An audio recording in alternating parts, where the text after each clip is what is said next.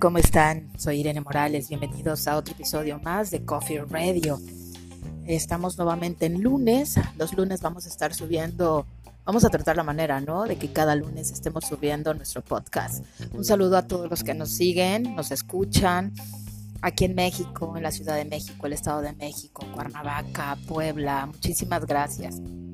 De repente Facebook te manda las estadísticas de las personas que te, que te siguen, ¿no? Y estaba viendo las edades de las personas que le dan like a esta página y son personas de entre 24, a ver, déjenme acordar, 24 a 35 años, una onda así. Yo les agradezco muchísimo, ¿no? Que, que se tomen la molestia de seguir la página, que les guste alguna opinión, este, bienvenidas sean las críticas, buenas o malas, siempre son buenas. Y en este día pues vamos a platicar de las cosas que hemos estado checando, viendo, leyendo, escuchando a lo largo de toda la semana. Una semana realmente extraña hasta con el clima, ¿no? La erupción del volcán Tonga, ¿qué tal? Con todo el, rollo que nos hizo pasar con, los tsunamis, digo, no tsunami, cuando uno dice tsunami, no sé por qué siempre se te imagina la gran ola de 20 mil metros de altura, ¿no? Y que se te viene encima, menos que no. Y ni queremos eso, toquemos madera. pero pues sí estuvo feo. Eh, en algunas este, playas de aquí de México, bueno, se dio alerta y todo, benditos a Dios. Sí parece, en Perú, por ejemplo, leí que murieron dos mujeres y todo porque no se dio la alerta en ese país, no dijeron nada. Fueron lo que dijeron las personas que viven en, los lugares cerca del mar. Y bueno, empezamos el Coffee Radio hablándoles que hoy es lunes 17 de enero del 2022 y se le conoce como el Blue Monday. Ustedes dirán, ¿y eso qué? Bueno, ya lo habían escuchado. Se llama el día más triste del año. Se le conoce como Blue Monday. Es el tercer lunes del mes de enero. ¿No? el asunto es, digo, ¿quién creó el Blue Monday? Para empezar, ¿no? O sea, ¿quién se le ocurrió decir, hoy va a ser el día más triste del año, ¿no? Por lo tanto, hoy, el cada tercer día, de cada tercer lunes, perdón, del mes de enero, pues fíjense que fue un psicólogo de la Universidad de Cardiff, el señor Cliff Arnold. Él establece que esta fecha pues fue elegida por una fórmula matemática, aunque usted no lo crea. Yo más bien diría matemática y lógica, ¿no? Este, eh, ¿en qué se basan ellos? En el clima, que tenemos un clima frío, gélido en algunos lugares más y en otros no tanto. Aquí en Cuernavaca está haciendo algo de frío. Eh, lo que tiene Cuernavaca es que hay sol, te vas al sol y te quemas, te vas a la sombra y te congelas, ya no sabes ni qué hacer. Pero bueno, ellos dicen que el, psicólogo este dice que es una fórmula matemática. En el clima, las deudas que adquiriste en, Navidades, ¿no? todo mundo se, se, puso a endeudarse y ahora hay que pagar. Y dices tú, ah, caray, ¿no? Y también eh, lo que son las deudas navideñas, cuentas por pagar. Y yo creo que este va a ser todavía más triste que otros años, porque aquí en México la cuesta de enero está que bueno. El limón a 100 pesos. Para los que me escuchan en Centroamérica y en, y en Europa, aquí en México la inflación está que casi nos tiene agarrados a todos del cogote. Para los que no me entiendan que no son mexicanos, del cogote de acá, del cuello, ¿no? Nos tienen así. El kilo de limones que en Centroamérica no manejan kilos, manejan libras, que serían dos libras de limones, pues está a 100 pesos, o sea, sale más caro el limón que las carnes aquí en los taquitos, y ustedes saben que los taquitos mexicanos sin limón pues no saben, ¿verdad? Y entre muchas otras cosas. Entonces, digo, todas esas deudas hacen que el tercer lunes de enero sea el Blue Monday, ¿ok? ¿Qué dicen los psicólogos que hay que hacer para este día? yo siento que esta cuesta de enero no va a ser el Blue Monday, nos lo vamos, lo traemos ya desde el año pasado, ¿no? 2020 y 2021 Monday. o sea, de plano. Pero la cuesta de enero está que nos está. La estamos sintiendo fatal muchos. Y eh, los psicólogos recomiendan pues tomárnosla con calma, ¿verdad? Este, relajarnos, no deprimirnos, tratar la manera de la música. Ellos mencionan que la música es una maravilla, eso es cierto, a mí me funciona la terapia, la musicoterapia es sensacional. La canción que te levante el ánimo, ¿eh? No, no, no pongan canciones de esas que te apachurran, sino pongan canciones muy padres. En un momento voy a subir una que me gusta, la nueva esta de Elton John. Bueno, no es nueva la canción, pero la versión me gusta mucho. Eh, así es que ya saben, estamos en el tercer eh, lunes de enero, es el Blue Monday, pero usted no se me ponga triste, todo lo contrario, hay que levantarnos con la actitud positiva. Dice Rubén Cedeño, un metafísico, dentro de todo mal hay un bien oculto, no nos queda de otra, gana. Hay que irnos por la onda positiva, aunque suene trillado, porque si te vas por la onda negativa, ahora sí que nos vamos a hundir hasta donde ni nos imaginemos. Es que hay que tratar la manera de nosotros mismos hacernos nuestra terapia, ¿no? Y pasando a otros temas, el que también lo está pasando muy mal es el pobre tenista serbio, Novak Djokovic. Ya ven cómo estuvo en, en, Australia peleando por, por jugar, ¿no? Al final, pues un juez le dijo que yes, ya todo el mundo estaba diciendo, ah, vamos a volver a ver al número uno del tenis jugar, qué chido, qué padre. Pero no, resulta que el, dirigente de inmigración de Australia dijo, ¿cómo que tú no entras acá? y no entró, lo deportaron. El asunto está que habían dicho que en Francia él iba a jugar, ¿no? Que Francia no tenía ningún problema, porque creo que nada más tienen que tenían que presentar una prueba PCR negativa y con eso ya jugaban. Pero ¿qué creen? La noticia de esta semana es que Francia acaba de aprobar un decreto de ley que obliga a todos los tenistas y asistentes a eventos deportivos pues a tener una pauta completa de vacunación. Es que ya se fregó el pobre eh, Novak, ¿no? O sea, no va a poder jugar tampoco en Francia. ¿Creen que en, donde sí es en Wimbledon? Tal vez, ¿no? Pero se la están poniendo cardíaca el número uno de tenis por no doblar las manitas y no vacunarse. Este tema de la vacunación es tremendo, señores. Como lo comenté anteriormente, nos ha venido a dividir el mundo en dos, los vacunados y los no vacunados. Cuando no debería de ser así, ¿no? Todos deberíamos de estar unidos como seres humanos. Pero realmente les ha funcionado, ¿no? Por ahí dicen, divide y vencerás. Porque saben muy bien que si todos nos juntamos, digo, los gobiernos nos hacen los mandados.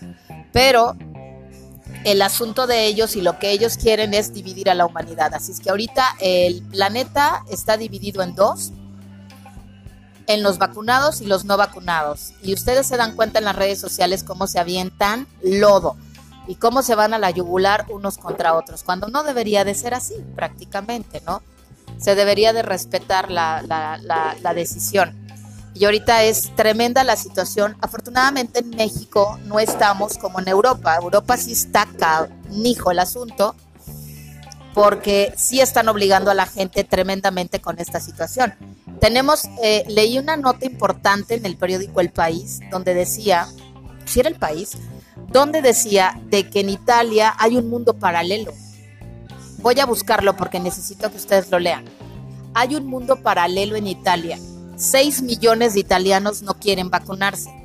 O sea, no son miles, ¿eh? 6 millones de italianos no quieren vacunarse.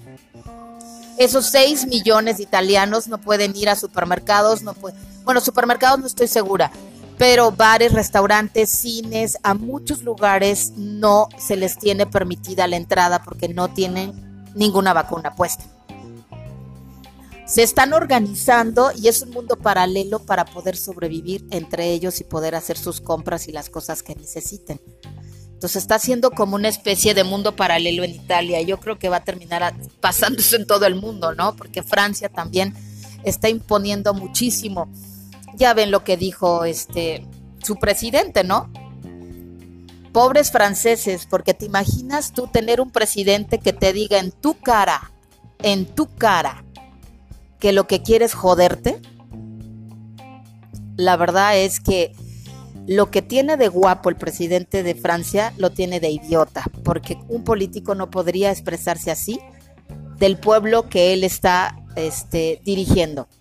Independientemente de que si está mal o no, eh, está bien o mal vacunarse o no, si él lo saca de quicio el pueblo que no se quiere vacunar, no tiene derecho porque fue una, votación democrática. La gente lo puso ahí porque confió en él. Y creo que la gente tiene, eh, todos como ciudadanos, exigimos de parte de nuestro presidente respeto, ¿no? Porque por eso está ahí y por eso se le paga. Porque aparte el presidente de Francia pues no está ahí nada más por el puro gusto, él recibe un sueldo de los impuestos de todos los franceses. Y se me hace una falta de respeto que este niño guapo, hermoso, porque sí está guapo, hermoso, pero como vuelvo a repetir, de lo guapo, hermoso, lo que tiene de guapo lo tiene de imbécil, ¿no? O sea, realmente el que de repente te diga lo que quiero es joderte porque no te quieres vacunar es una falta de respeto tremendo tremendo y no le ayuda nada ni al partido político, ni a su partido político, ni a él en su carrera política. Porque no son miles los que no se quieren vacunar en Francia, están igual que Italia, son millones. Así es que, ¿cómo quedas, no? Ante el mundo. Y lo peor del caso es que después no pidió ni disculpas, sino que dijo, no, sí, que lo había dicho y lo, y lo ahora sí que lo dije y lo sostengo, ¿no? Así es que, increíble. Macron está increíble.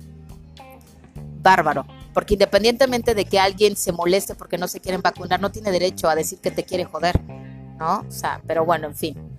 Esta situación de las vacunas está complicada y al pobre tenista serbio le van a dar hasta por debajo de los dientes y le van a querer arruinar la carrera hasta que doble las manitas o no sé cómo le va a hacer él para poder seguir jugando. Por lo que veo le están cerrando todas las puertas, ¿no? Francia había dicho que no tenía ningún problema, ahora dicen el pastel. Vas a tener que vacunarte si quieres venir a jugar aquí. Ups está cañón, ¿no? Esta situación. En otros temas, señores, legales, Guns N' Roses, ¿se acuerdan de la, esta portada de Nevermind? La eh, portada de Guns N' Roses. Bueno, las nuevas generaciones a lo mejor no se han de acordar. Era un bebé este, desnudo que le habían tomado la foto como que abajo del agua, ¿no? Como en una alberca o piscina. Y eso fue hace como 30 años, ¿no? El asunto este de la, de la portada. Bueno, pues ahora resulta que el niño es ese bebé, ya creció, tiene 30 años y está demandando a Guns N' Roses por pornografía infantil. Y entonces un juez ya, ya la había demandado, ¿no? Y no había ganado. Pues vuelve otra vez a contraatacar, ¿no? Y vuelve otra vez a demandar por pornografía infantil. Y vamos a ver qué pasa. Los, a los papás les pagaron. Y no les pagaron mucho, porque yo leí que los papás, ellos estaban buscando un bebé para la portada del disco consiguieron este los padres pues este fueron a hacer el casting y, escogieron este nene. Bueno en aquel entonces nene. Muy lindo por cierto en aquel entonces un bebé. Y creo que no me acuerdo cuánto les pagaron a los padres pero no crean que les pagaron mucho no o sea los papás aceptaron no pues era un proyecto no se sabía cuánto éxito iba a tener. El disco fue un exitazo y la portada fue el niño se hizo famoso en todo el mundo, ¿no? Salía totalmente desnudo y la, fotaza es sensacional. Ahora ese bebé pues ya creció y dice, oye, me utilizaron, a mí no me preguntaron si quería hacer esa, esa portada y esa fotografía y entonces lo que, lo que ocurrió es que ahorita está demandando por segunda ocasión a la banda de Guns N' Roses por pornografía infantil. ¡Wow! Vamos a ver si gana, la verdad no sé pero él está haciendo su lucha por sacar lana, ¿no? de donde sea. Pero bueno, si él se siente utilizado, no le pidieron permiso. Pues era un bebé. Es como aquel que está demandando a sus papás en la India, ¿no? Porque, pues, porque él no quería nacer y lo trajeron al mundo y ahora los voy a demandar porque a mí ni me gusta estar aquí. Cosas ilógicas y raras del planeta Tierra en el que estamos viviendo, señores. Pues les deseo un excelente inicio de semana un saludo a todos. Pásenla bien, pásenla rico, coman delicioso. Yo sé que muchos estamos pasando por momentos difíciles. Eh, lo digo porque me he encontrado con gente tremenda, ¿no? No están ustedes para saberlo ni yo para contarlo, pero el fin de semana me encontré con una chica vendiendo tapiocas y gelatinas y me senté a platicar con ella. Y todos tenemos una historia atrás pues que no han sido años fáciles estos últimos dos y este que estamos. Pero no nos queda más que ponerle buena cara y echar para adelante, señores, ¿ok? Así es que soy Irene Morales, cuídense mucho, un besote y seguimos en contacto en Coffee Radio. Chao, bye bye.